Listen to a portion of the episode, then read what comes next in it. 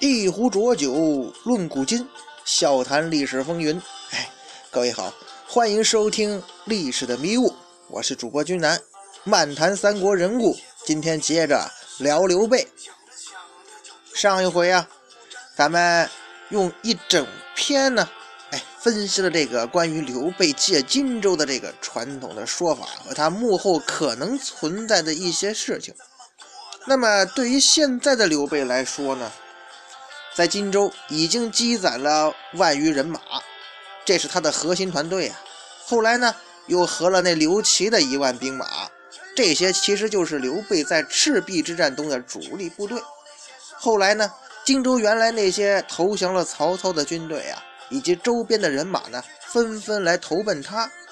光这个庐江的雷旭啊，就率部许约数万人来加入啊。所以啊。咱们就算是保守估计，这个时候刘备那部队也得有五万之众了，这个数字那可是非常可观了，基本上要跟东吴的常备军要持平了。于是摆在这位刘备面前的问题就是：要么你马上裁军，要么就得立刻扩大地盘呢，你得养活这么大军队呀。你去打曹操夺襄樊，不大可能。只能是在荆州找地方了。当然，刘备这个人呐，他其实还是有原则的。主动攻击盟友这种事儿，他不会干。毕竟这个时候孙刘两家还是在蜜月期呀。刘备呢，还特意上表啊，封这个孙权为车骑将军，领徐州牧，其实就是讨好一下孙权。后来他干脆亲自到东吴去面见孙权，商量借南郡的事儿。这其实也就是借荆州原型。初听刘备这个举动啊，给人的感觉好像是在与虎谋皮呀。孙权那种人肯定不会答应啊。其实呢，不然呢。刘备这个举动啊，有着先礼后兵的味道，甚至还透着一点威胁。怎么讲？刘备现在的实力已经今非昔比了，所以说你孙权如果一口回绝的话。那我刘备下一步可能就直接要出兵打南郡了，因为啊，这起码表明我这是仁至义尽之下的无奈之举，对不对？当然了，刘备呢，他是不愿意走到这一步的，因为这么做对他自己来说也非常危险。而对于孙权来讲呢，这时候需要权衡的东西就更多了，摆在他面前的只有两条路啊，要么你答应刘备，要么。就留下刘备，拒绝刘备，再放他回去，那是比较蠢的办法呀。当然，只要是选择后一种方法，摆在他面前的，就意味着孙刘联盟要彻底破裂。从宏观来看，曹操毕竟还是天下最强者呀。就算是孙刘双方同心协力，你都不一定能够完全抗衡。那要是自相残杀的话，只能是加速彼此的灭亡。刘备现在呢，则是光脚的不怕穿鞋的，自己这可是三代才打下的基业呀。还有就是，孙权也知道，虽然自己军队刚刚赢了赤壁之战，就像咱们前面分析过的，真正到了陆地上，东吴虽然水战厉害哈，在陆地上军队的战斗力却是非常有限的。从周瑜后来拼了命打那个南郡攻城战就可以看出来呀，东吴这边是主力进出，火力全开，几万军马围着南郡，天空通，嘿，竟然对曹仁那几千残军没什么办法。攻打了一年，还让人家曹仁最后全身而退了，军队的战斗力可见一斑。东吴这边实在有限。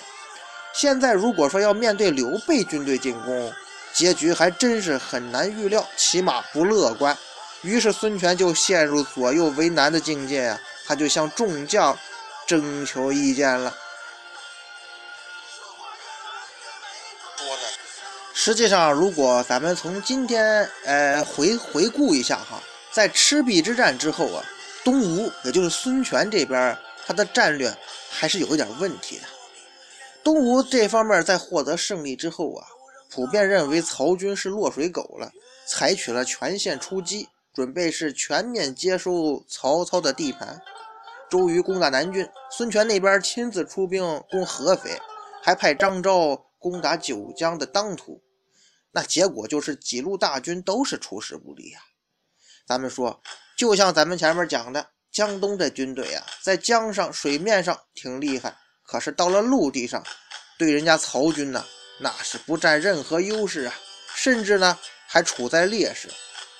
最终的战果就是周瑜这一路吧，还结果勉强理想，但是打的也异常艰苦啊。周瑜这边主力进出，火力全开，对着曹仁的残军却也是毫无办法。整整攻打一年吧，还付出了自己重伤，士兵也是死伤无数的代价。最终人家曹仁也全身而退了。张昭那边呢是完败，孙权亲征合肥也不成功，最后灰溜溜是无功而返。经过这些挫折，孙权对自己军队的战斗力有了清醒的认识啊。那么问题来了。肯定跟挖掘机无关哈。问题是现在如果要面对刘备军队的进攻，结局还真是不乐观呐。因此孙权才左右为难嘛。这时候呢，大将吕范代表众将向孙权上谏呢，要求扣下刘备。周瑜在江陵听说刘备到东吴了，也写信给孙权，希望他能够留下刘备。用物质来消磨刘备的意志。哎，周瑜这信里写的是呢，以枭雄之姿而作关羽、张飞雄虎之将，必非久屈为人用者。欲为大计，以袭备至吴，胜为助攻使，多其美女完好，以娱其耳目。分此二人各置一方。哎，简单来讲，这个。就是跟演义中描述的有点像哈，就是让刘备在物质生活中消磨斗志。但是周瑜看出刘备这个人终非池中之物。周瑜这个人呢是东吴的主战派，虽然说一贯比较强硬，但是很明显他这时候也知道现在不是双方冲突的时候啊，所以就出了这么一个主意。到了《三国演义》里边呢，就被加工成了这个赔了夫人又折兵，也就是三气周瑜中的二气周瑜的故事。那么这就引申出一个问题来啊，这赔了夫人，也就是孙权把自己妹妹嫁给刘备这事儿，真的吗？哎，历史上还真有。不过诸葛亮锦囊妙计之类的就没有了。孙权嫁妹妹的行动啊，是双方再次结盟后加强联盟的行动，政治联姻。是跟消磨刘备这意志关系不太大呀。周瑜的主意想的挺好，但是实际上操作性不强啊。刘备什么人呢？咱们前面也分析过，他可能是这三国三方面势力当中，他是志向最能吃苦的人了。咱们前面就分析过嘛，刘备为了自己的理想，多次是抛妻弃子，多次陷入绝境，他都从未放弃。对他这种人来说，什么金钱、美女、享受都是浮云。现如今事业已经有了起色，走入上升期。对刘备来讲，除非失去生命，否则是绝不会放弃的。孙权他只要是头脑清楚，他也应该不会采纳周瑜的意见的。这众将要劝孙权扣押刘备，孙刘联合的首倡者那位鲁肃就坐不住了。他担心这个孙刘联盟破裂呀，结果就是被曹操各个击破。于是劝孙权把南郡就借给刘备，巩固联盟，共同抗曹。当然，谈判最关键的是双方利益均衡，提出的条件要适当，以便能够让对方所接受啊。所以，刘备借南郡的行动，咱们不用想哈，应该是肯定有一些附带条件的。那么，首先应该是有个期限吧，那就是刘备一旦是扩张成功了。得到新的根据地了，那就得归还南郡了，这个肯定是应该有的，否则那不会刘备一拿下益州，孙权这边马上就来追讨荆州啊。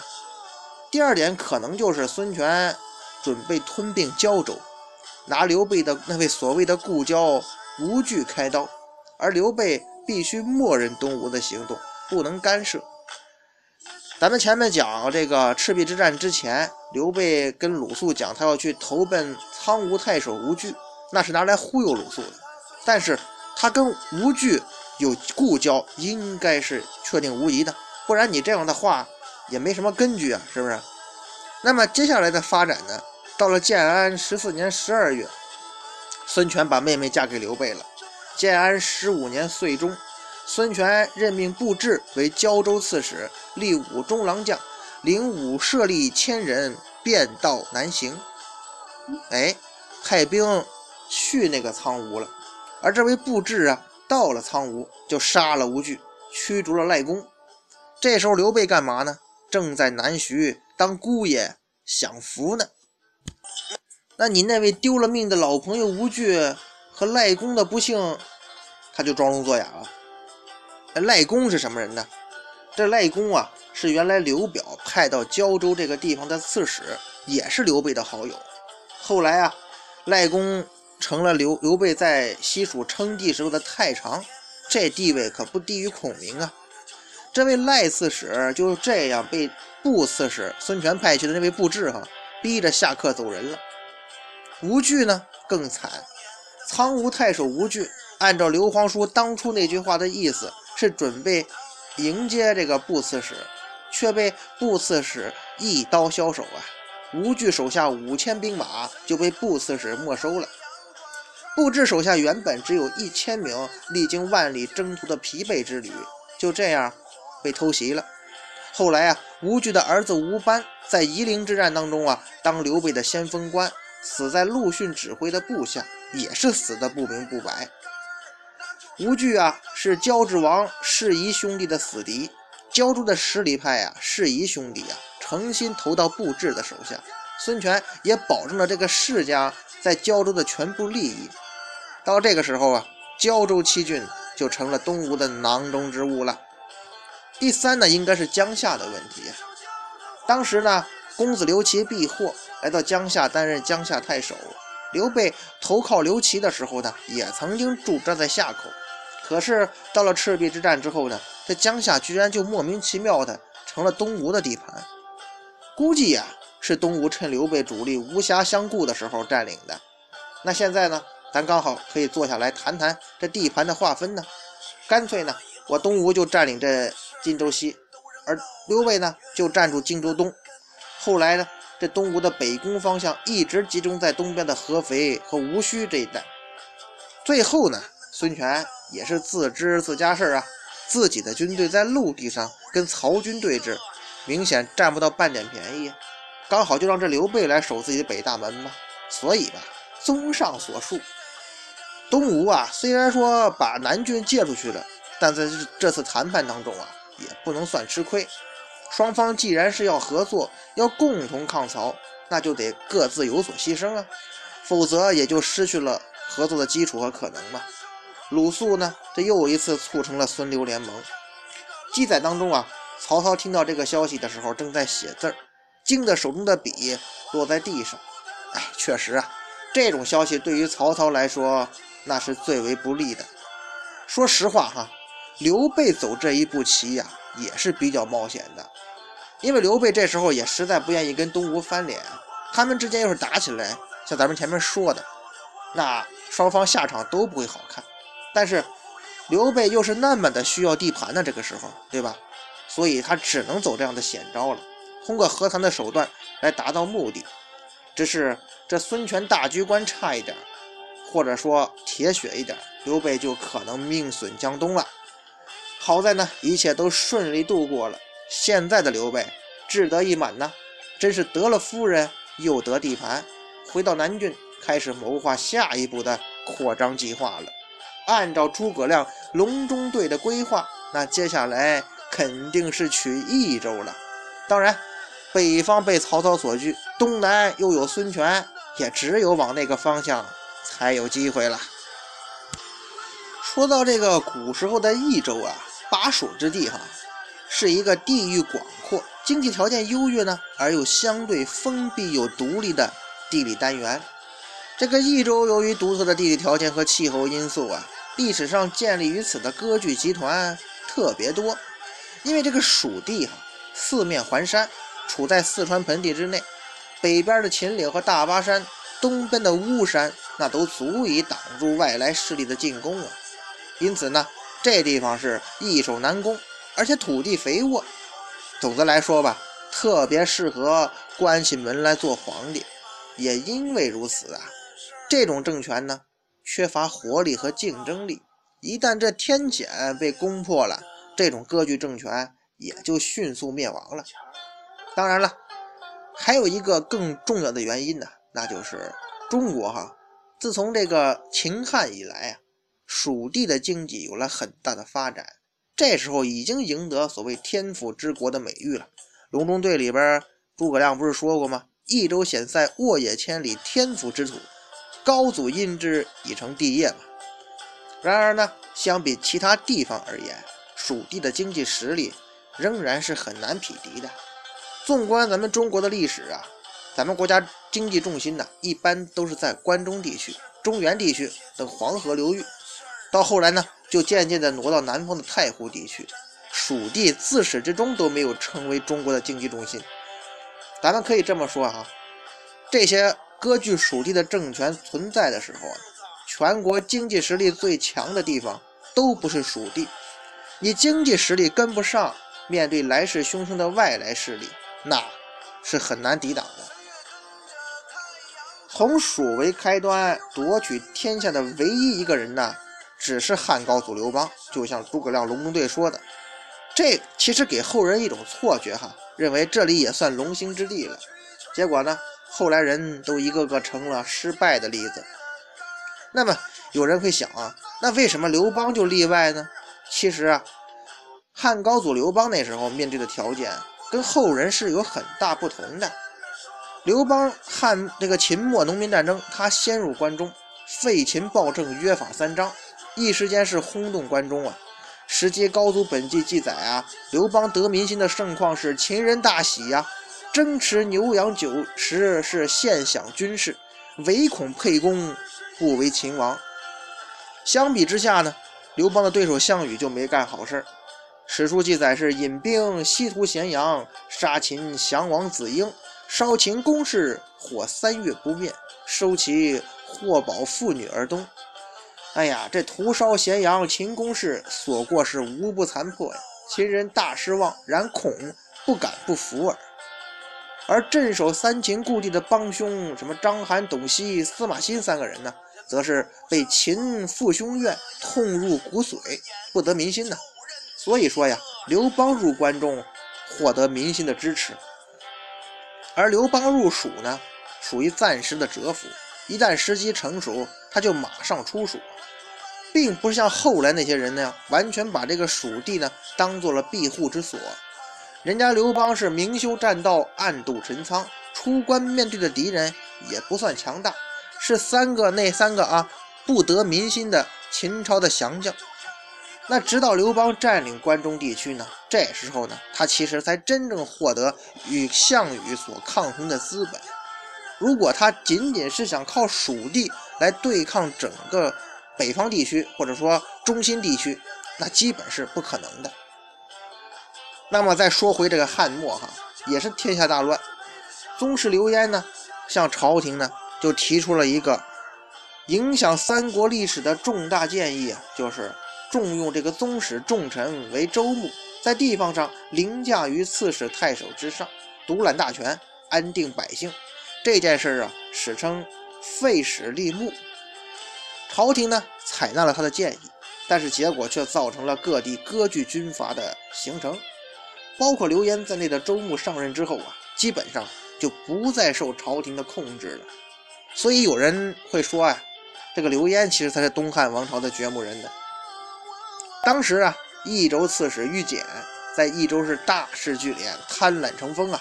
本来呢，想领胶州避祸的刘焉，因为啊听侍中董福说这益州有天子之气，改向朝廷请求为益州牧。于是刘焉呢就为监军使者益州牧，被封为阳城侯，命其前往益州啊逮捕这个西简，整饬吏治，入主益州。那么后来比较出名的刘璋呢，是刘焉的小儿子。刘焉死后呢，他就继承了州牧的位置。其实刘璋这个人呢，蛮可怜的，在历史上的形象呢，是一个昏庸无能、懦弱多疑的死胖子。哼，刘璋究竟做错了什么呢？得到那么低的历史评价？其实啊，刘璋最大的罪过，无疑就是张本无罪，怀璧其罪呀。在虎狼成群的乱世当中。缺乏军事能力就是最大的原罪。刘璋历史上没有什么恶行哈，反而是保土安民，让益州百姓在乱世中有一片安土乐安身的立命，一片乐土啊。但是呢，这个人没什么大志，更是缺乏军事能力。这就犹如一个身怀宝玉的孩童，你能不引起周边群雄的虎视眈眈吗？曹操赤壁失败之后啊，又急着解决西北问题，而且从北到蜀地的路是比较难走的，所以暂时无法南顾。所以这个时候啊，最先打刘璋主意的人，居然是东吴。